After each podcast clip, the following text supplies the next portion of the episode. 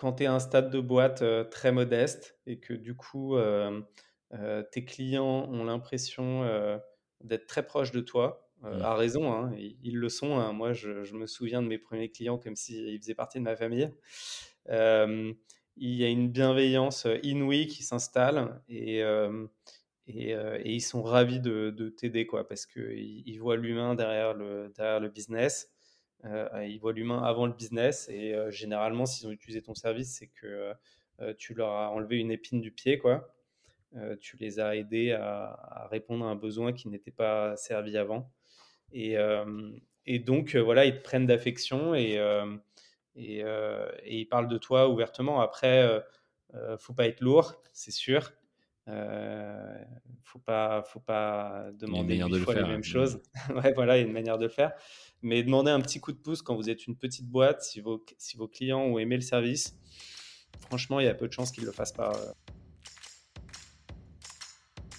Bienvenue sur Comment t'as fait, le podcast de ceux qui veulent comprendre concrètement comment les autres ont fait. Je m'appelle Julien Hatton, je suis cofondateur de l'agence de communication BuzzNative et je vous propose de partir ensemble à la rencontre d'entrepreneurs et dirigeants passionnés et passionnants, pas toujours dans la lumière, mais qui font pourtant rayonner leur structure et leurs équipes.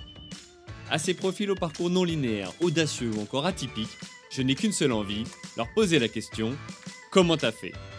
Si vous aussi auditeur, vous rêvez de découvrir les coulisses et le quotidien de nos invités, que vous soyez entrepreneur averti, débutant ou en devenir, abonnez-vous et embarquez avec moi chaque semaine pour des épisodes d'une heure qui vous feront gagner des années d'expérience.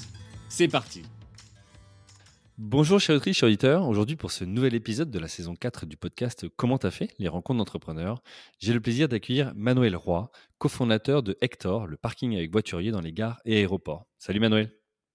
Salut Julien. Alors Manuel, j'ai plaisir à te recevoir ici sur ce podcast. Quand on a préparé ensemble l'épisode, tu m'as dit Bon, écoute, j'ai un peu l'histoire cliché. Euh, j'ai fait euh, des études à l'étranger, euh, une école de commerce, commencé ma carrière en conseil stratégique. Et j'ai monté ma boîte à la sortie de mes études. À ce moment-là, comme beaucoup de jeunes qui se lancent, hein, on croit que le monde nous attend et qu'on va tout révolutionner. Et là, le Covid-19 se propage. La boîte, ta boîte est frappée par cette crise sanitaire. Et ça a été une épreuve humainement très difficile. Ton secteur d'activité, donc le travel, le voyage, est très impacté. Pour autant, vous avez réussi à passer la tempête et aujourd'hui, Hector, c'est 30 personnes environ, euh, à peu près 5 millions d'euros de chiffre d'affaires euh, et une belle, euh, une belle histoire. pour l'épisode du jour, ce que je propose, c'est qu'on revienne sur ton parcours en trois grands chapitres. Le premier, c'est comment tu as fait pour passer des études à entrepreneur directement. Ensuite, on évoquera comment tu as fait pour atteindre 5 millions d'euros en 4 ans. Et enfin, comment tu as fait pour adapter ta boîte en plein Covid-19 et quel plan pour l'avenir. OK pour toi? Très bien. Allons-y. Eh bien, écoute, on attaque. Euh, juste avant, un message pour nos auditrices, nos auditeurs. Euh, deux sujets. Le premier, vous le connaissez maintenant, c'est la newsletter. Inscrivez-vous, allez sur le site internet commenttafait.fr pour laisser votre email et vous recevrez chaque semaine le dernier épisode ainsi que des conseils d'entrepreneurs. Euh, et deuxième sujet, c'est ce fameux livre Comment t'as fait qui est sorti, qui est aujourd'hui accessible chez vos libraires indépendants sur la fnac.com ou amazon.fr. N'hésitez pas à aller le commander pour tout simplement bénéficier de ma synthèse de 12 années d'expérience entrepreneuriale et des 80 premiers épisodes enregistrés sur ce podcast Comment t'as fait Voilà, une mine d'or en 3 heures de lecture. Euh, vous allez gagner des années d'expérience. Allez-y, c'est maintenant. Euh, Manuel, on retourne à toi. Est-ce que toi, tu peux te présenter avec tes propres mots en 2-3 minutes? Écoute, euh, j'ai 35 ans, donc le gros de ma carrière professionnelle se résume à, Hector. j'ai deux enfants, deux merveilleuses filles de 4 et 2 ans. j'adore les sports outdoor et voilà.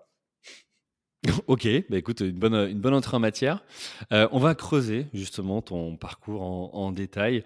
Euh, tu as dit jusque-là, j'ai connu que Hector. Euh, alors moi, j'ai un peu le même parcours, déjà le même âge, mais surtout, voilà, j'ai surtout créé plusieurs entreprises depuis mes études, donc j'ai connu quasiment que ça.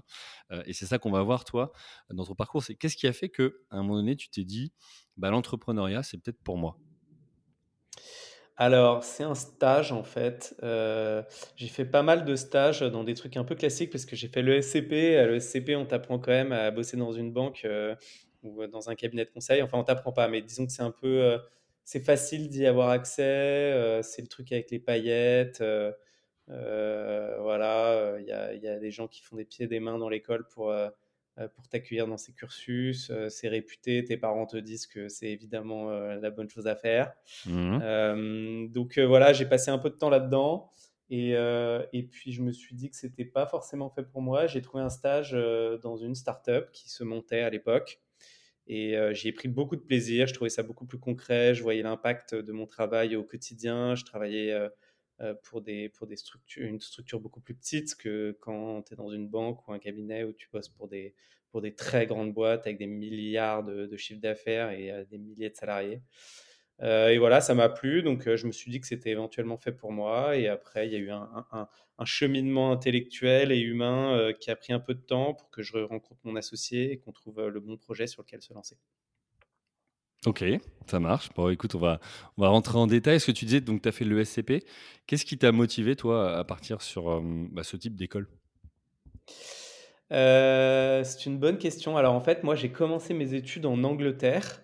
Euh, mes parents, euh, euh, mes parents nous avaient emmenés à Londres quand on était plus petits, quelques années. Et j'avais beaucoup aimé cette, cette période de ma vie. En tout cas, j'en gardais un bon souvenir. Et au moment de choisir mon cursus après bac, je me suis dit que repartir à l'étranger était sans doute une bonne option pour, pour deux raisons. La première, c'est que je voulais faire des études politiques et économiques. Alors, je me demande pas pourquoi, mais euh, c'était bah assez généraliste. bon, c'était assez généraliste. C'est toujours des sujets qui m'ont intéressé. je trouvais que c'était une bonne façon d'analyser le monde qui, qui, qui, nous entoure. On a toujours une culture assez politique et éco dans notre famille. Et voilà, c'était des thématiques qui m'intéressaient, en tout cas plus que le business à l'époque. Et en France, bon, l'option pour faire ça, c'est c'est surtout d'aller à Sciences Po. Et pour aller à Sciences Po, il faut souvent faire une prépa. Et, et, moi, je voulais pas faire de prépa parce que j'avais l'impression que c'était c'était le lycée en plus dur et en, et en, et en plus incertain. D'accord. et du coup, pour réduire mon risque, on va dire, je me suis dit qu'il était plus pertinent de faire des études de, de, de politique et d'économie ailleurs. Et j'ai découvert un cursus euh, super intéressant à l'université de Bath, euh, dans le sud-ouest de l'Angleterre, euh, qui s'appelle Politics with Economics. Et j'y ai appris donc ces, thématiques pendant quatre ans. Et en rentrant, je voulais revenir en France. J'avais un peu le mal du pays, si je puis dire. Et je me cherchais du coup un, master pour essayer de compléter un peu ma formation. elle était très généraliste puisque c'était de la politique et de l'éco. Donc, chercher un peu plus à me spécialiser, à me, à, me, à me rendre bankable, si je puis dire, en tout cas trouver un métier. Euh, et bon, là-dessus, les écoles de commerce, c'est assez pratique, ça reste assez généraliste, ça ouvre quand même pas mal de portes. Et, euh, et puis, euh, c'était c'était une bonne opportunité avec des admissions parallèles qui sont super pertinentes, à mon sens. Et du coup, j'ai pu rejoindre le SCP pendant trois ans où j'y ai fait des stages et donc des études un peu plus orientées business. Quoi. Ok, d'accord. Et toi, dans ton entourage, est-ce qu'il y avait des profils plutôt entrepreneurs ou pas Ou comment ça se passait? Pas du tout. Pas du tout. Euh, non. Non, non, non. pas d'entrepreneurs. Ouais, il y a beaucoup d'entrepreneurs. Hein, les grands-parents sont entrepreneurs ou les parents ont des professions libérales, des choses comme ça. moi, c'est pas mon cas. donc, euh, écoute, je sais, je te dis, je pense que le, le, la graine euh, est rentrée dans ma tête au moment où j'ai fait ce stage. Et puis j'ai toujours eu un caractère assez indépendant, assez autonome, assez euh, à l'aise avec le risque et avec l'incertitude. Et donc, je pense naturellement, je me suis, je me suis mis à creuser cette, cette piste. Ok, bah, écoute, super. Donc, tu as, passé donc, euh, ton bac, après tu es allé euh, vers ces, enfin, ce, type d'études. Euh, tu as réalisé plusieurs stages, ce qui t'ont permis déjà de découvrir est-ce que ça te plaisait ou pas. Qu'est-ce que tu en gardes comme souvenir? Est-ce que ça t'a aidé toi après pour monter ta boîte ou pas du tout? Tu as été au contraire dans l'opposition en disant bon, c'est pas du tout pour moi, je vais faire autre chose? Euh, non, non, non, ça m'a vachement aidé. Euh, en vrai, les stages, c'est quand même euh, le truc le plus pertinent, je pense, pour rentrer dans le monde du travail, stage ou alternance. Hein. Mmh. beaucoup plus que les études. Hein. J'ai appris beaucoup plus en quelques stages qu'en en des dizaines d'heures de, de, de conférences. même si j'ai eu des bons professeurs, c'est quand même des trucs difficiles à mettre en pratique dans une entreprise. Donc, je milite vachement pour que les jeunes fassent des stages. Je trouve ça trop bien. Et chez Hector, on en a recruté beaucoup. ça apprend des méthodes de travail, évidemment. et ça, pour le coup, les, les boîtes de conseil sont, sont, top. Ça permet de, de rentrer dans le monde professionnel avec une super école pour, voilà, pour pour travailler, apprendre à communiquer avec ses proches, euh, communiquer, euh, écrire, euh, être rigoureux, tenir des deadlines. tout ça, c'est des trucs hyper importants. C'était structurant pour la suite en fait de ta carrière? Ouais, ça a été hyper structurant dans, je pense, la manière de travailler, la manière de, de, de, de, coacher ses équipes aussi, le niveau d'exigence qu'on requiert dans ces tout ça, Tu dis coacher, pas manager? Tu, fais une euh, différence? Coacher, ouais, bah. Euh, est-ce que je fais une différence? Euh, Non, bon, c'est des mots un peu galvaudés qui, qui, veulent tout dire à la fois, mais j'espère qu'il y a beaucoup de managers qui, qui, se voient plus comme des coachs qu'autre chose. parce que bon, ils sont là pour faire grandir leurs équipes et c'est en faisant grandir leurs équipes qui, se, qui sont performants. Donc voilà, je pense que c'est important de, voir le monde du travail comme un environnement euh, de, de, progression réciproque, on va dire, mmh. et que c'est pas simplement une liste de une to-do list avec avec des deadlines à côté quoi. ok. Mais bon, en tout cas, les stages très très intéressants et ça ça m'a quand même pas mal aider à, ce que, à savoir ce que je voulais faire et ce que je voulais pas faire et quel type d'environnement de travail je cherchais, voilà, euh, qu'est-ce qu'il me fallait pour être heureux et, euh, et euh, qu'est-ce qu'il ne me fallait surtout pas. Oui, c'est déjà un bon, un bon départ de savoir déjà ce qu'on veut pas. ça, ça, aide déjà à souvent prendre des, prendre des, les bons chemins. Qu'est-ce qui, du coup, quel a été le déclic? Je parle pas forcément le fait de dire comment tu as trouvé l'idée, mais quel a été le déclic de dire, ok, ben en fait, je vais créer une boîte. Euh, est-ce que voilà, tu te souviens de ça ou pas?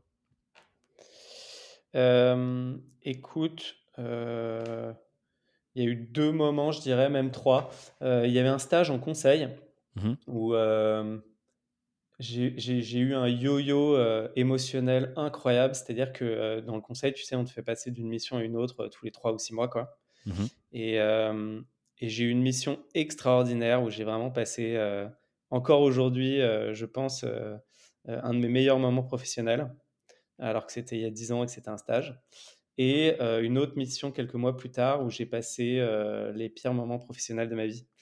Et, et, en fait, ce yo-yo m'a permis de comprendre que fallait que je décide un peu sur quoi je travaillais tout seul. Alors que dans le conseil, tu te retrouves dans des équipes que tu n'as pas choisies, sur une thématique que tu n'as pas choisie, à moins que tu sois partenaire de la boîte. Et j'ai trouvé ça terriblement frustrant parce que euh, à la fois ça pouvait être génial et à la fois ça pouvait être horrible et on n'était pas, on n'était pas vraiment moteur dans cette décision quoi. Et, la chance de l'entrepreneur, c'est de choisir la thématique sur laquelle il travaille et de choisir ses collaborateurs. Et ça, c'est un luxe assez inouï qu'on ne retrouve pas dans d'autres, dans d'autres cadres professionnels. Ça, c'était le, le, premier déclic. Et le deuxième déclic, c'est que j'ai fini par un stage dans une startup et voilà, ça m'a montré que que euh, on pouvait voir l'impact de son travail au jour le jour, qu'on pouvait travailler 10 heures par jour et penser que ça durait 5 minutes, que c'était très excitant de mettre quelque chose en ligne pour la première fois sur lequel on avait bossé pendant des semaines, que entendre un client dire c'est génial votre service, ça donnait des papillons dans le ventre. Mmh. Et, et, donc voilà c'est quelque chose, pareil, c'est des émotions qu'on n'a pas quand on est euh, salarié euh, euh, dans plein de structures aujourd'hui et qu'on a en étant entrepreneur tous les jours au début comme, comme plus tard. Ok, donc là tu as donné deux, tu as dit il y en a même un troisième? Il y en a même un troisième, je me pas non, le troisième, je dirais que c'est la, ouais, c'est la rencontre, c'est la rencontre humaine, c'est de se dire que en fait, c'est le timing. Quoi. Je pense que l'entrepreneuriat, euh, c'est quand même euh, euh, un concours de circonstances. Il faut avoir un projet qui, qui te botte et un associé avec qui tu as envie de mener ce projet.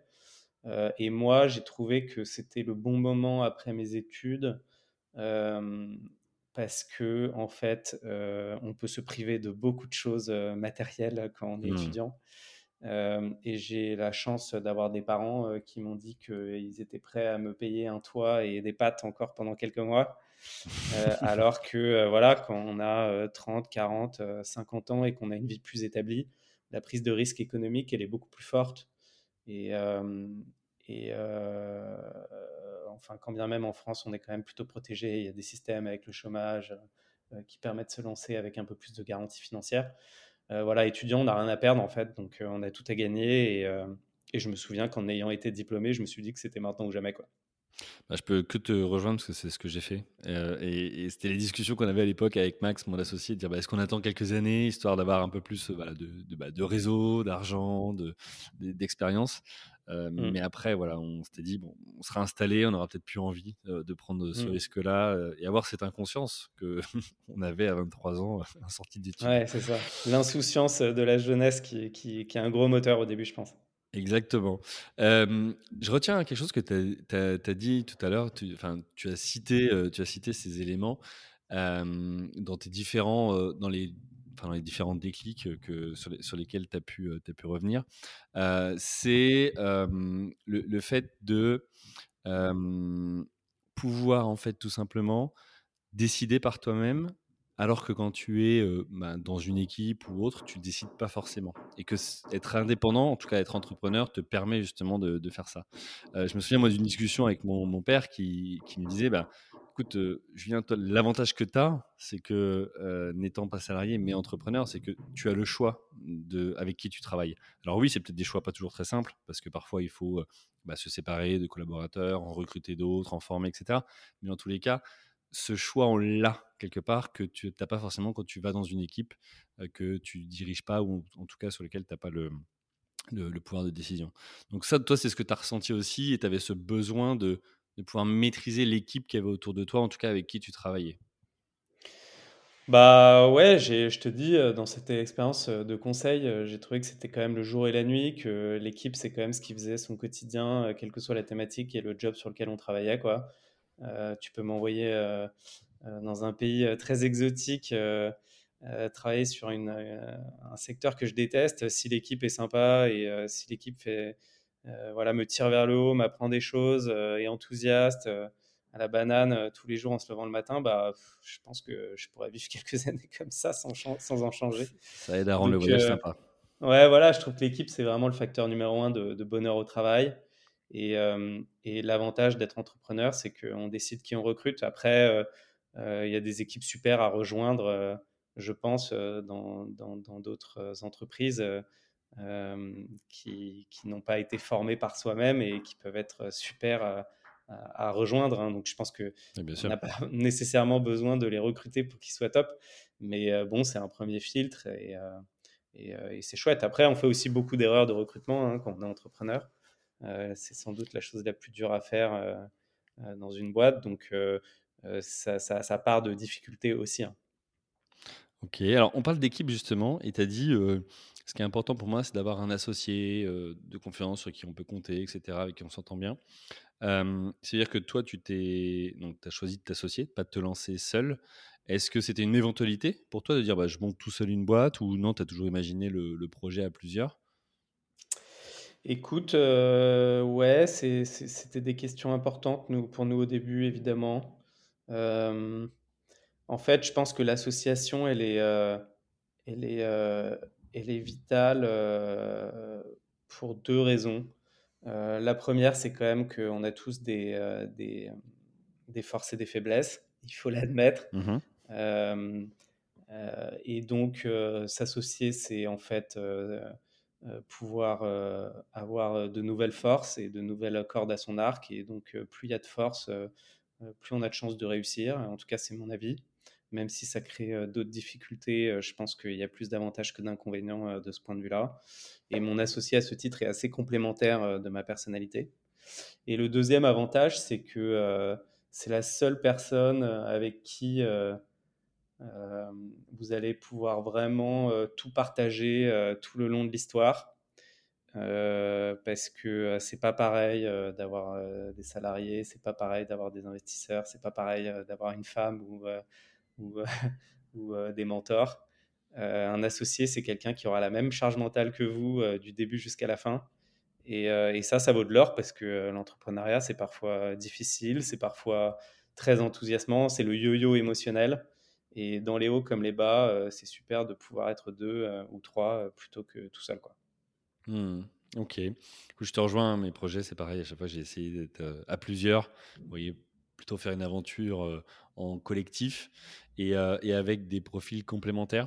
Alors, tu disais là, ton associé est complémentaire en termes de personnalité, mais en termes de compétences, vous, vous venez de la même école, vous avez fait le même cursus ou pas du tout? Non, lui, il a fait une école d'ingé. Donc, on a un profil un peu différent. Après, c'est pas euh, c'était pas notre CTO, si c'est ta question. Et moi, le CEO, c'est il y a souvent des associations comme ça, techniques et business. Euh, nous, on avait plutôt euh, tous les deux une, une fibre business et on a cherché à recruter un CTO très vite pour notre projet. donc, on a, on a peut-être les mêmes compétences professionnelles, mais en termes de, de personnalité, on est assez différents. Donc, ça nous aide pas mal à réfléchir. Ok, bon. Ce qui est intéressant, et toi, c'est ce que je mets aussi dans le livre, c'est que tant que tu en as conscience et que du coup, tu sais que bah, il va falloir euh, recruter dans les premiers collaborateurs un CTO, en tout cas une compétence que vous n'avez pas, bah, ça va en tout cas contribuer à ce que l'association se passe bien. Alors que parfois, effectivement, avoir les mêmes profils, ça peut euh, bah, poser quelques problèmes dans, le mmh. développement de l'entreprise. Euh, ok, pour finir sur ce premier chapitre, euh, avant qu'on passe sur votre lancement euh, et, cette belle performance que vous avez pu réaliser en, en 4 ans, euh, ma question c'est comment est venue du coup maintenant l'idée de cette entreprise, donc Hector, et qu'est-ce qui a fait que voilà, vous êtes, vous êtes lancé? Écoute, on était tous les deux en Angleterre quand on s'est rencontrés, lui à Londres et moi donc à Basse, qui est une petite ville dans le sud-ouest où j'étais à la fac. Et on avait tous les deux notre, notre copine à Paris. Donc on a fait pas mal d'allers-retours euh, entre Paris et, euh, l'Angleterre. Et euh, c'est là-bas qu'on a découvert en fait le service de valet parking qui existe depuis longtemps au Royaume-Uni, qui est assez développé, plus qu'en France. et puis quand on est rentré en France et qu'on a eu cette idée d'entreprendre quelques années plus tard, on a repensé à ce concept qui n'était pas développé sur notre sol. Et, voilà, le secteur du travel nous, enthousiasmait pas mal parce que c'était quelque chose qui concernait tout le monde, euh, avec euh, une croissance forte, plein de choses à faire parce que même s'il y avait déjà Booking et Skyscanner, si tu veux, il n'y avait pas beaucoup de services et l'expérience client n'était pas, toujours au top. Donc voilà, on a réfléchi à, cet univers et on, on s'est rappelé au bon souvenir de notre vie en Angleterre où le valet parking semblait être la meilleure solution pour rejoindre euh, l'aéroport. Ok. Et là, vous êtes dit, ok, on se lance, c'est parti. Euh, alors, du coup, c'est une super transition sur, sur la deuxième, euh, deuxième chapitre. comment tu as fait pour, comment vous avez fait, parce que vous étiez plusieurs, mais pour atteindre 5 millions d'euros en 4 ans? C'est une belle perf, hein, se lancer et arriver à atteindre plusieurs millions d'euros de, de, chiffre d'affaires quand vous vous créez de toutes pièces, sachant que bah, on peut supposer que sur votre activité, bon, voilà, vous êtes proche des gares, des aéroports, il y a peut-être besoin d'autorisation, il faut se faire connaître. Les gens ont peut-être peur aussi, en tout cas si on prend les pain points, de laisser leur voiture à quelqu'un au moment où ils partent en vacances. voilà, ils peuvent ne pas partir tranquille. voilà. comment vous avez fait pour voilà, arriver à voir quels étaient les pain points et, créer un modèle économique qui vous permette d'atteindre cette performance de 5 millions en 4 ans? Mmh. Écoute, il y a un peu eu trois étapes. Euh, la première, c'était euh, beaucoup de bricolage et euh, beaucoup de travail à équipe réduite. On a essayé de prouver le concept à Orly d'abord, puis on a essayé de l'étendre à Roissy. On faisait tout nous-mêmes. On a fait beaucoup de courses de voituriers. On s'est réveillé très souvent à 5 heures du matin. on a réfléchi à nos outils. on a on a levé une première fois des fonds pour euh, structurer euh, notre équipe, euh, notamment tech, pour pouvoir développer notre produit, tu vois, pour rendre en fait un peu le, modèle scalable, si tu veux. Ça, ça a été une première phase de notre développement et je pense qu'on devait faire pas, pas plus que 2 millions d'euros de chiffre d'affaires, peut-être même 1,5, je dirais, à ce stade. En combien de temps? Ça a pris combien de temps ça? Bah, peut-être, heu, 2. La tu vois, le le le plus clair, de de de l'aventure, c'est souvent, tu vois, ce ce cette phase, d'amorçage. Mmh et après, il y a une deuxième étape où, en fait, une fois qu'on était un peu sûr de nous, à petite échelle, heu, on s'est dit: «Bah, du coup, on va essayer de l'étendre» et là, on a surtout, heu, essayé de dupliquer notre service géographiquement, à multiplier le nombre de points de contact, qu'on avait avec, nos clients et du coup, ne plus être disponible qu'à Orly ou Roissy, mais, partout en France, quoi. Et c'est là qu'on a passé, 1 an et demi, 1 an, à ouvrir à Lyon, à Nice, heu, à Bordeaux, à Toulouse, à toutes les villes, heu, de France qui nous semblaient pertinentes. C'est là aussi qu'on a ouvert dans les gares. Au départ, on n'était que dans les aéroports. Et enfin, heu, une dernière phase où une fois qu'on avait entre guillemets «l'empreinte, géographique suffisante» et un modèle, prouvé à petite échelle, on va dire, on a relevé des fonds pour, se faire connaître en fait et hem et là, heu, dépenser, heu, de l'argent sur, nos canaux d'acquisition et espérer, du coup faire grossir la marque et et faire grossir la top line pour arriver à nos, heu, 5 000 000 € de chiffre d'affaires. OK, donc on on reviendra sur la notion de levée de fonds que vous avez faite et comment vous avez investi, heu, cet, heu, cet argent. Mais au départ, pour vous faire connaître, heu, les les les 1 comment vous avez fait? Vous aviez une tenue spécifique, pour rassurer? Vous aviez fait des sais rien, des flyers ou autres? Ou vous étiez mis Mmh. dans le coup avec certaines personnes de de l'aéroport? Comment vous avez fait pour, aller chercher les premiers clients? Écoute, heu, non, ça a été en fait, t c'est c'est un service uniquement disponible sur réservation, donc heu, tu pouvais rien faire sur le lieu, heu Mmh. heu, de prise en charge. Hem, donc heu, en fait, notre, heu, unique levier au départ, heu, quand on n'avait pas d'argent et qu'on faisait tous tout seul, c'était c'était quasiment que le bouche à oreille. Heu, donc heu, on essayait de de fournir un un service, heu, d'une qualité telle que les gens avaient envie de rentrer chez eux et d'en parler en disant: «Ouais, j'ai fait quelque chose d'extraordinaire, laisse-moi te raconter» et hem et ça a grossi comme ça, heu, assez longtemps sans trop de dépenses marketing. Après, c'était, une activité, somme toute, modeste, hein. Mais le bouche à oreille, mine de rien, quand vous avez une personne satisfaite et qu'il en parle à 10 personnes autour de lui et que ces 10 personnes en plus lui ressemblent, vous avez de bonnes de chances de tomber, dans votre cœur de cible. Heu, bon, si vous avez un taux de conversion qui est suffisamment élevé parce que vous êtes dans un secteur comme le travel où les gens, heu, finissent toujours par voyager à un moment ou à un autre, Heu, voilà, vous arrivez, vous arrivez à faire des résas, vous faites un un bon modèle de parrainage, vous faites quelques codes promo pour que les gens acceptent de prendre le risque d'essayer votre service, on va dire Ouais, ce que j'allais te dire, là, tu parlais d'organique, part. bouche à oreille organique, mais derrière, est-ce que vous avez mis en place des parrainages ou autres pour essayer de, bah, de créer, en tout cas de booster cette viralité? Donc tu disais que oui? Ouais, bah, on avait beaucoup, heu heu, on avait beaucoup incité nos premiers clients à parler de nous. Heu, bon, ah, il y a plein de méthodes pour faire ça, mais je me souviens qu'au départ, c'était moi qui écrivais des mails à nos clients en disant: «Si vous voulez si vous pouvez, parler de de de vous autour de nous, ça serait cool». Après on leur donnait des codes, des codes, de parrainage qui c'est intéressant ce que tu dis parce que on a souvent, heu, alors surtout pour ceux qui ont la vision ingénieur, c'est le produit ou le service est tellement bon qu'il va se vendre quasiment tout seul, tu vois? Alors pour caricaturer, hein, évidemment et puis surtout, il y a souvent ce truc ou cette croyance limitante ou cette gêne de la part des entrepreneurs qui est de dire: «Bah, hem, j'aime pas demander». En tout cas, moi, je vois beaucoup d'entrepreneurs autour de moi, c'est le cas. J'aime pas demander, j'aime pas demander un avis, j'aime pas demander à ce que les gens en parlent et cetera et cetera. Pour autant, quand, heu, tu le fais, heu, si tu enfin, si ne demandes pas, la réponse, c'est non forcément. Si tu demandes, ça peut être non, mais ça peut aussi être oui, quoi. Donc toi, tu as fait ça, tu t'es dit: «OK, bah, tant pis, j'y vais, heu et je demande à ce que les gens en parlent», quoi. Et tu as un taux de tu saurais nous dire sur, sais rien, sur 10 heu, 10 emails que tu faisais, il y en a combien qui acceptaient ou qui le faisaient? Non, je saurais pas te retrouver la Non? stat, mais heu, c'était assez élevé. En fait, je pense que quand tu es à un stade de boîte, heu, très modeste et que du coup, heu, tes clients ont l'impression, d'être très proches de toi, Mmh. à raison, hein, ils ils le sont, hein. Moi, je je me souviens de mes premiers clients comme s'ils faisaient partie de ma famille. Il y a une bienveillance, inouïe qui s'installe et et heu et ils sont ravis de de t'aider, quoi, parce qu'ils ils voient l'humain derrière le business. Heu, ils voient l'humain avant le business et heu, généralement, s'ils ont utilisé ton service, c'est que, tu leur as enlevé une épine du pied, quoi. Tu les as aidés à répondre à un besoin qui n'était pas servi avant et donc, voilà, ils te prennent d'affection et, ils parlent de toi ouvertement. Après, ne faut pas être lourd, c'est sûr. Euh, faut pas, faut pas demander huit fois les mêmes choses. ouais, voilà, il y a une manière de le faire.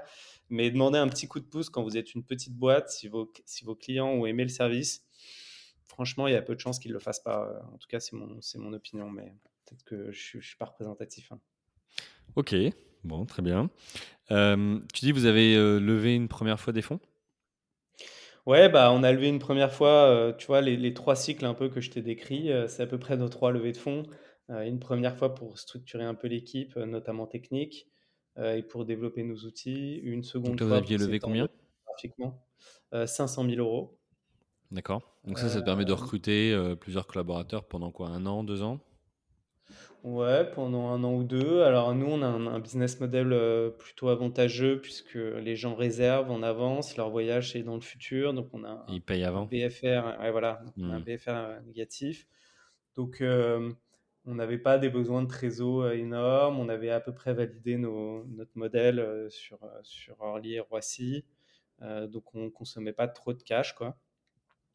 Et ouais, ça suffisait pour, pour recruter une petite équipe. Et, et ensuite, on a levé 2 millions d'euros pour s'étendre géographiquement. et enfin, on a levé 5 millions d'euros pour faire parler de nous et normalement s'étendre à l'étranger. Et ça, c'est un projet qui a été avorté pendant le Covid. Ok, ça on en parlera dans la, dans la troisième partie. Euh, ok, donc 500 000, donc ça a permis de structurer le projet. Après 2 millions qui ont permis de, bah, de, booster et d'ouvrir des villes. Euh, comment vous y prenez là? Il y, a deux choses pour moi euh, à, voir ensemble. Un, c'est comment tu t'y prends pour aller capter des clients dans ces villes-là? Donc là, il y a notamment la pub digitale, l'acquisition. Je reviens que tu nous expliques comment vous avez fait, quels canaux vous avez utilisés. mais de deux, il y a aussi bah, comment tu fais pour recruter des équipes à ce moment-là, les former? Parce que là, du coup, tu n'as plus la proximité géographique et donc tu commences une expansion géographique qui n'est pas garantie quelque part. Parce que autant quand tu es sur un seul lieu physique, c'est à peu près simple de toujours avoir l'œil dessus pour s'assurer que le service fonctionne bien. Là, après, tu es obligé de lâcher prise, de déléguer, de mettre en place des process, documenter. Quoi. Mmh. Euh, ouais, c'est sûr que le l'exportation, on va dire, en dehors de son lieu, de sa zone de chalandise initiale, euh, c'est souvent un challenge organisationnel puisqu'on doit définir des process, écrire des process et euh, restructurer un peu la boîte pour que la communication passe bien et que, on arrive à collaborer à distance. Après, nous, on a eu toujours des petites équipes, hein, euh, en, province. Le gros de notre, notre team a toujours été à Paris, euh, aussi parce que le gros du flux euh, reste parisien. Hein. Mmh. Alors, les Roissy, c'est 70% du trafic passager français, je pense. Donc, on n'a pas eu de grosses difficultés à faire ça au départ. Après, se faire connaître, c'est sûr que c'est un autre, c'est une autre paire de manches. on a pas mal utilisé la presse, enfin utilisé, sollicité la presse pour euh, pour qu'ils parlent de nous parce qu'on trouvait que c'était gage de confiance et que souvent, euh, quand les gens découvrent un service, ils ont besoin de marques pour s'y référer. Et, euh, et, la presse, là-dessus, c'est un super, un super tiers de confiance. Ça nous a pas mal vous aidé. Avez fait par vous-même ou vous êtes appuyé sur une agence RP ou de com? On a fait les deux. Écoute, j'ai pas, pas d'avis sur la question. Il y a des avantages et des inconvénients à le faire tout seul ou à le faire via une agence. Il y a des agences super. Parfois tout seul, ça, ça va plus vite euh, ou c'est plus efficace, parfois pas. Ça dépend un peu de l'écosystème, ce qu'on cherche à mmh. faire, euh, quel timing on se donne, quel euh, budget on a, évidemment. mais en tout cas, c'est possible de le faire tout seul. On l'a fait en partie tout seul et on a eu des retours. Les journalistes aiment bien hein, que les entrepreneurs viennent les voir en direct. Et, et, ça, voilà, ça nous a permis quand même de toucher nos premiers clients un peu de pub digitale, euh, souvent via des canaux assez héroïstes, euh, où on peut quand même chiffrer un peu l'impact de nos dépenses. On n'est pas allé mettre euh, des, des, affiches de 12 mètres de large en plein dans, dans les villes, quoi. C'était pas notre. Vous avez fait quoi? Facebook, Instagram ouais, Facebook, Instagram, Google AdWords, Bing. On bossait aussi avec des partenaires qui distribuaient notre solution, que ce soit des voyagistes, des compagnies aériennes, des comparateurs de stationnement, voilà, tous, des, tous les prescripteurs en fait qui pouvaient parler de nous. Mmh. et puis après, pareil, le bouche à oreille, une bonne qualité de service pour que vos premiers clients parlent de vous et, et ça décolle un peu. Quoi. Ok. Alors justement, si on fait un focus sur l'activité en soi, est-ce que tu peux nous expliquer le fonctionnement? Donc tu disais euh, c'est euh, euh, pré-réservé, en tout cas c'est réservé en amont. Mais comment ça se passe après et, qu'est-ce que Hector apporte comme valeur ajoutée ou proposition de valeur à ses, à ses clients? Ouais, donc Hector, ça se réserve sur, son, sur le site internet hectorparking.com ou l'app. Et une fois que tu as réservé, tu auras donné ton nom, ton prénom, ton numéro de téléphone, euh, euh, la plaque d'immatriculation de ta voiture et l'heure à laquelle tu penses arriver euh, au dépôt minute de mmh la gare ou de l'aéroport. Et le jour de ton départ, on, va, on va te mettre en relation en fait avec un voiturier qui va s'occuper de toi, que tu vas pouvoir contacter si tu le souhaites pour ajuster éventuellement l'horaire d'arrivée. Mmh euh, et qui va t'attendre euh, le moment venu euh, au dépose minute pour prendre en charge ton véhicule. il va faire un état des lieux de ta voiture, il va prendre des photos, puisque c'est notre assurance qui va prendre le relais en fait le temps de, ton séjour. Et il va aller la stationner dans un parking situé à proximité, de sorte ce que toi, tu pas besoin d'aller chercher un parking, puisque on le fait pour toi.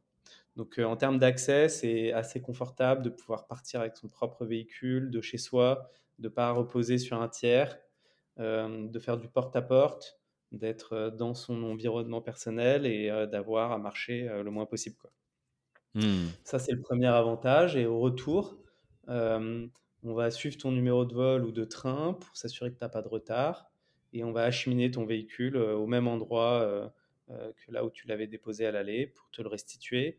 De sorte à ce que là encore, euh, tu n'attendes personne, euh, tu ne fasses pas la queue pour un taxi ou que tu ne marches pas euh, ou que tu ne prennes pas de navette pour rejoindre un parking où ta voiture serait stationnée, mais que voilà, quelqu'un t'ouvre la portière pour monter dans ta propre voiture et que tu puisses te diriger chez toi sans encombre et que tu retrouves voilà cet environnement personnel, ce, confort d'utiliser ton moyen de transport perso quoi.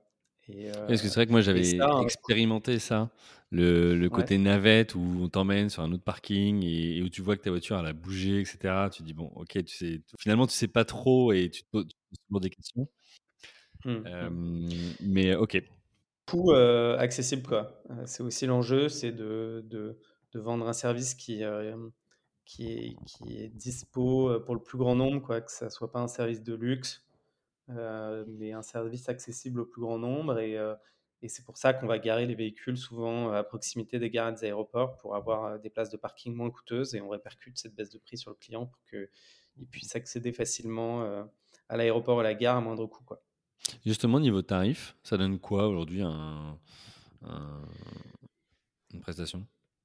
Écoute, euh, si tu pars un week-end, euh, ça va te coûter euh, aller entre 50 et 60 euros selon les zones et les périodes auxquelles tu partes. Et, et si tu pars une semaine, c'est une petite centaine d'euros, je dirais 90, 95 euros dans ces eaux-là. D'accord, ouais. Donc pour tout le confort et, et la sécurité du service. Exact.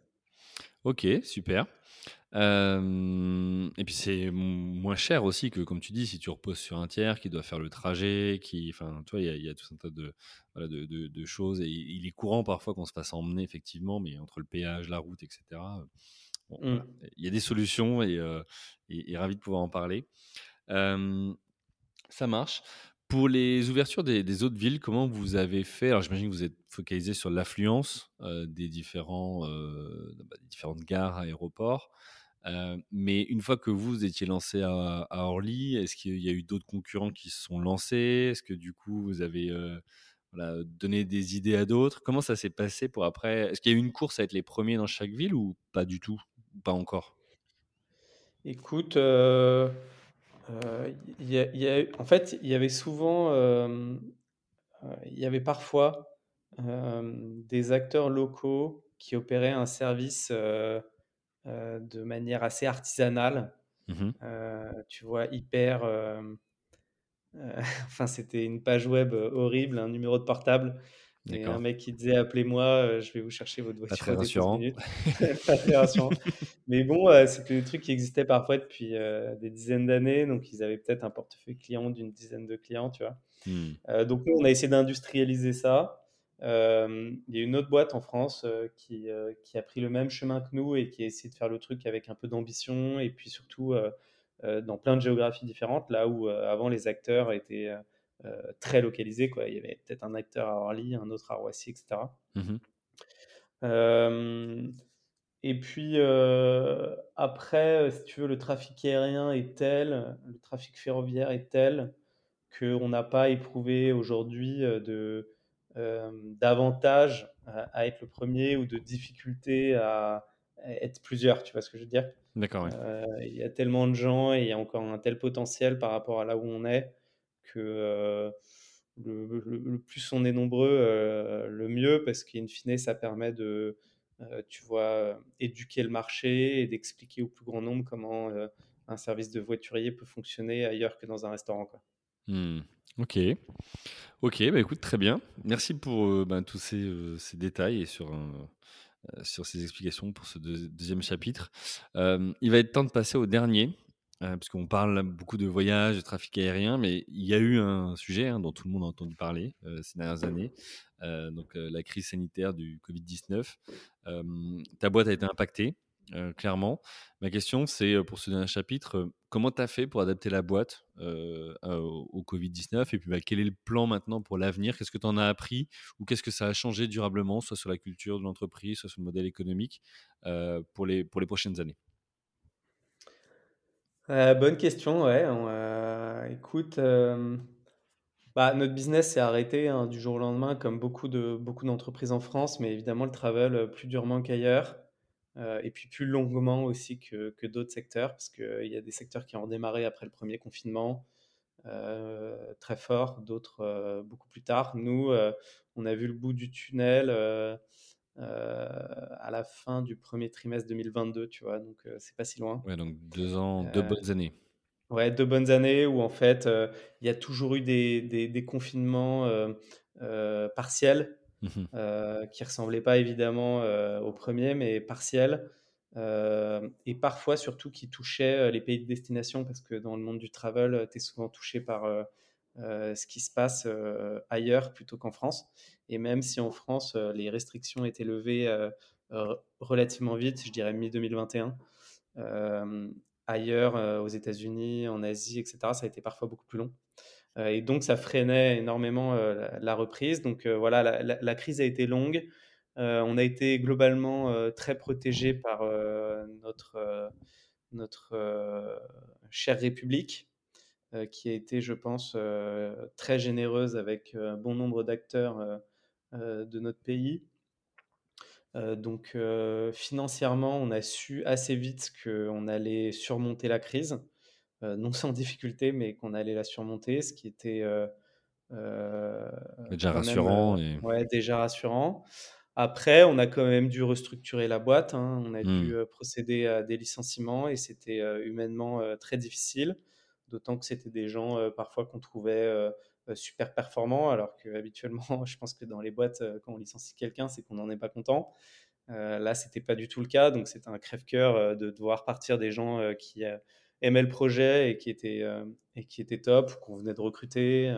Hmm. Donc c'était humainement assez difficile, évidemment, mais ça nous a permis de préserver de la trésorerie et donc d'avoir un avenir plus lointain et plus radieux, quoi. Euh, on a dû s'adapter en termes d'offres, de marché. Euh, aujourd'hui, les voyages d'affaires, par exemple, c'était un de nos, focus très forts d'avant-crise et ça ne l'est plus du tout. Il y a moins de, il y a moins de trafic?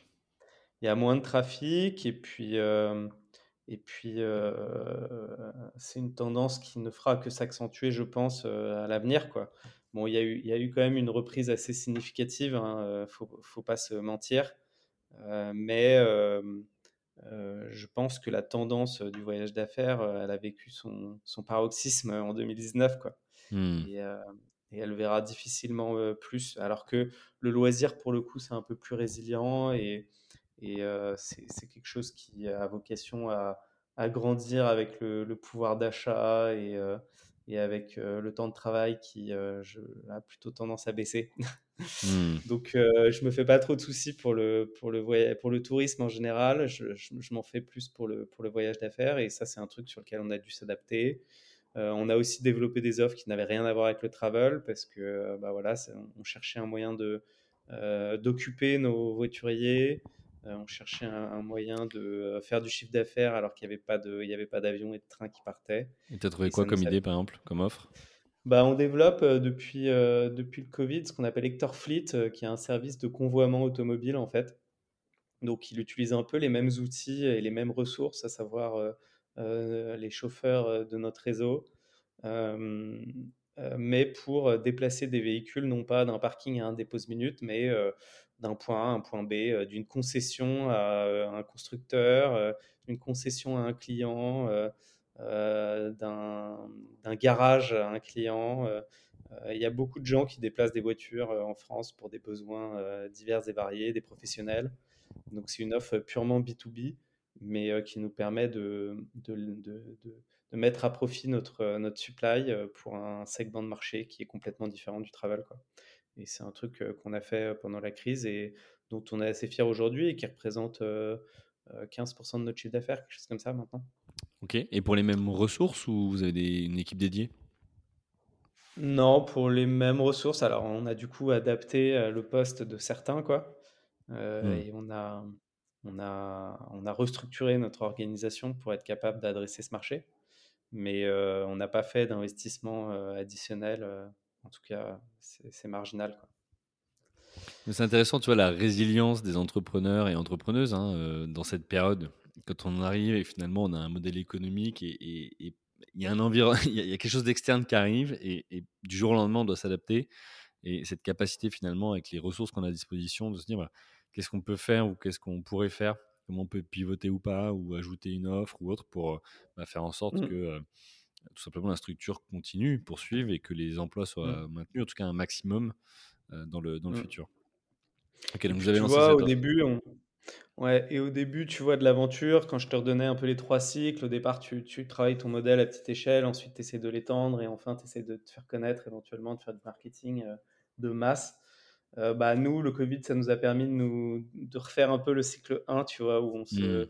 on se concentrait vachement sur notre modèle, on bossait nos marges unitaires, on réfléchissait à notre client type. Euh, c'est des choses sur lesquelles tu n'es pas forcément méga focus quand tu fais attention qu'à ta top line. Euh, et du coup, ça nous a permis de, tu vois, d'optimiser notre modèle économique en fait. Et, euh, ça, je pense que ça a été une, une bonne opportunité euh, qu'on n'aurait peut-être jamais eu autrement, tu vois, ou alors dans la difficulté, quoi. Parce que comme tu dis, quand tu regardes la top line, quand tu essayes de faire du chiffre, de, faire de la croissance, ton objectif c'est de rentrer des clients, rentrer de l'argent et tu as moins de temps finalement pour le, les sujets de fond, en tout cas te rechallenger ce qui est existant euh, ce qui est parfois d'ailleurs hyper dangereux parce que tu te dis, bah, vu qu'on croit, euh, ok, c'est que ça va continuer comme ça. La réalité, c'est que non. Donc, euh, t'es pas le premier sur ce podcast à avoir dit que l'activité a été coupée et que du coup, bah, plutôt que de ne rien faire, ça a permis justement de prendre un temps. parfois, mmh. il y a des temps forts, des temps faibles. Bah, C'était un temps faible d'activité, de prendre ce temps pour ensemble co-construire bah, l'avenir mmh. de l'entreprise. Donc, ok, très bien. Après, c'est dur, hein, c'est compliqué hein, de manager des organisations pendant, pendant cette, cette, période où tu vois, tu peux pas, tu peux pas stimuler les gens comme tu le voudrais. Il y a des gens qui sont démotivés, il y a des gens qui sont au chômage partiel que tu peux pas solliciter. Enfin, tu oui. et puis les gens ont peur aussi pour eux, pour leurs proches, pour tout le monde. Donc il y, y, a aussi une atmosphère un peu bizarre pour certains en tout cas. C'est clair. Ok, euh, bah écoute, très bien, on se dirige doucement vers, vers la fin. Euh, tu as parlé tout à l'heure de, et, on finira là-dessus, mais c'est la notion d'étranger ou se concentrer sur la France. Euh, mmh. Tu peux nous parler de ça? Ouais, écoute, on devait se déployer à l'étranger, donc avant le Covid, on avait ciblé l'Allemagne spécifiquement, mais aussi la Suisse et la Belgique de manière un peu plus marginale. Mmh je pense que ça reste un projet pertinent pour Hector. Euh, c'est juste qu'on n'est pas encore certain du timing. Mais euh, voilà, euh, si tu veux, notre produit il vit bien en France. on a compris un peu quel était notre client, où ça pouvait fonctionner, où c'était plus difficile de fonctionner. Et il y a de super perspectives dans les aéroports et les gares à l'étranger, avec des modes de consommation et des usages qui sont assez différents des nôtres, mais je pense plus positifs pour, que, que négatifs pour notre business. Donc voilà, c'est assez encourageant, on a envie d'y aller. Euh, on ne sait pas encore euh, quand, avec quels moyens. Euh, je pense qu'on est encore un peu frileux et que c'est quelque chose qu'on envisagera sans doute plutôt au second semestre ou début 2024. Quoi. Ok, bon bah écoute, ça fait partie des plans et c'est tout ce qu'on vous souhaite hein, que, ça, que ça fonctionne. Hector, pourquoi ce nom? Un nom de, valet, c'est ça? Ouais, écoute, on cherchait un prénom. on cherchait un prénom parce que voilà, on voulait personnifier le service et euh, notre business, in fine, c'est de mettre en relation des voitures avec des, avec des voyageurs. Euh, on avait plein de, prénoms en tête. On est tombé sur Hector parce que ça faisait un peu majordome. C'était hmm. à la fois un peu premium, mais bon, tout le monde connaissait, quoi. C'était pas un truc trop snob. Et, euh, et voilà, euh, écoute, euh, ça marche plutôt bien. Euh, les, gens, les gens croient que je m'appelle Hector. C'est un peu, un peu mégalo d'avoir appelé ma boîte comme ça, mais bon. ça reste bien dans la tête des gens. c'était, ça, porte bien le message qu'on voulait, donc on en est plutôt content. Après, on a enlevé le H parce que bah, comme ça, il n'y a pas de doute sur l'orthographe. Et puis surtout que c'est, très compliqué de déposer des, prénoms ouais, des prénoms, Ouais, c'est très compliqué. Et par rapport à l'étranger, vous avez testé déjà euh, Hector, ça donne quoi en Allemagne, en Suisse euh? Écoute, on a eu plutôt de bons retours euh, jusqu'à présent. Ok. Ok, bon bah écoute, ça marche. bah merci beaucoup. Merci pour bah, ton, ton, partage, ton retour d'expérience, très, très enrichissant. Je pense que ça aidera plus d'une auditrice et un auditeur qui, qui écoute ce podcast. J'ai une dernière question avant de te laisser. ça veut dire quoi pour toi entreprendre ou être entrepreneur? Euh, bonne question. Écoute, être entrepreneur, euh, euh, je pense que c'est un peu un ensemble de traits de personnalité dont je te parlais au début dans ma, dans ma quête de, de ma profession. je pense que j'ai découvert que j'aimais remettre en question les choses. c'est souvent un trait qui affectionne bien les, les, entrepreneurs, tu vois, ne, ne, pas se satisfaire du statu quo, penser aux clients, avoir de l'empathie, tu vois, pour les problèmes des autres. Euh, il y en a qui se disent bon, euh, c'est comme ça, et puis ça l'a toujours été, et puis c'est pas grave, l'entrepreneur il n'est pas tout à fait comme ça, tu vois.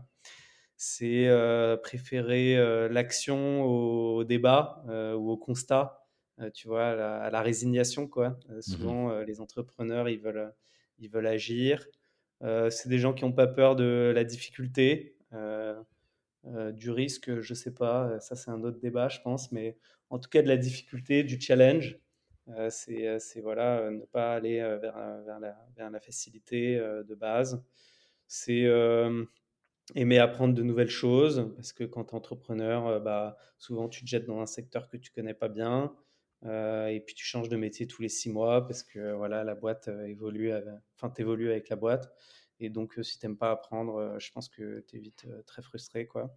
Mmh. Et, et, donc, bah, quand tu apprends, tu as aussi plein d'échecs. donc, faut, si tu veux entreprendre, il faut voir un peu l'échec positivement, en tout cas comme une étape nécessaire au succès. Quoi. voilà, c'est tout un tas de, tu vois, de traits de caractère qui ne sont pas nécessairement orientés business quoi, pur, quoi, mais plutôt d'un état d'esprit général, de, de voilà, remise en question, euh, d'aimer la difficulté, euh, d'apprendre continuellement, de se relever. Euh, et, voilà. Ok, bah écoute, super, on, prend et merci pour, pour ta vision sur ce sujet. Manuel, il va être le temps de, bah, de, de, se, de, se, quitter. On avait un deal et tu, je vais te laisser aller t'occuper de tes, tes enfants. pour tous ceux qui veulent te retrouver, donc Manuel Roy, R-O-Y, euh, sur LinkedIn. Tous ceux qui veulent découvrir vos services, euh, hectorparking.com, donc sans le H à Hector, hein, tu l'as dit. Euh, et puis, bah, il me reste tout simplement à te remercier. Vous remerciez vous aussi, chers auditrices, chers auditeurs, pour votre fidélité, pour vos messages privés, publics, vos commentaires, vos relais sur LinkedIn et tous les autres réseaux. Voilà, c'est grâce à vous que ce podcast existe et que toutes les semaines, je peux vous proposer une interview d'une entrepreneuse ou d'un entrepreneur qui nous partage son expérience et nous fait gagner à tous des années d'expérience. un grand merci à vous. Il me reste à vous souhaiter une bonne journée. Vous dire à la semaine prochaine. Bye. Merci. Merci à vous, chers auditeurs, d'avoir suivi l'épisode jusqu'au bout. Si vous êtes arrivé jusqu'ici, c'est que le podcast vous a plu. Alors pour nous aider à continuer, rendez-vous sur votre plateforme d'écoute de podcast préférée et laissez-nous un avis 5 étoiles avec un commentaire positif ou un message pour notre invité du jour. Parlez du podcast autour de vous, c'est le meilleur moyen de nous aider à vous proposer du contenu de qualité. C'en est fini pour aujourd'hui, un grand merci à vous et à la semaine prochaine.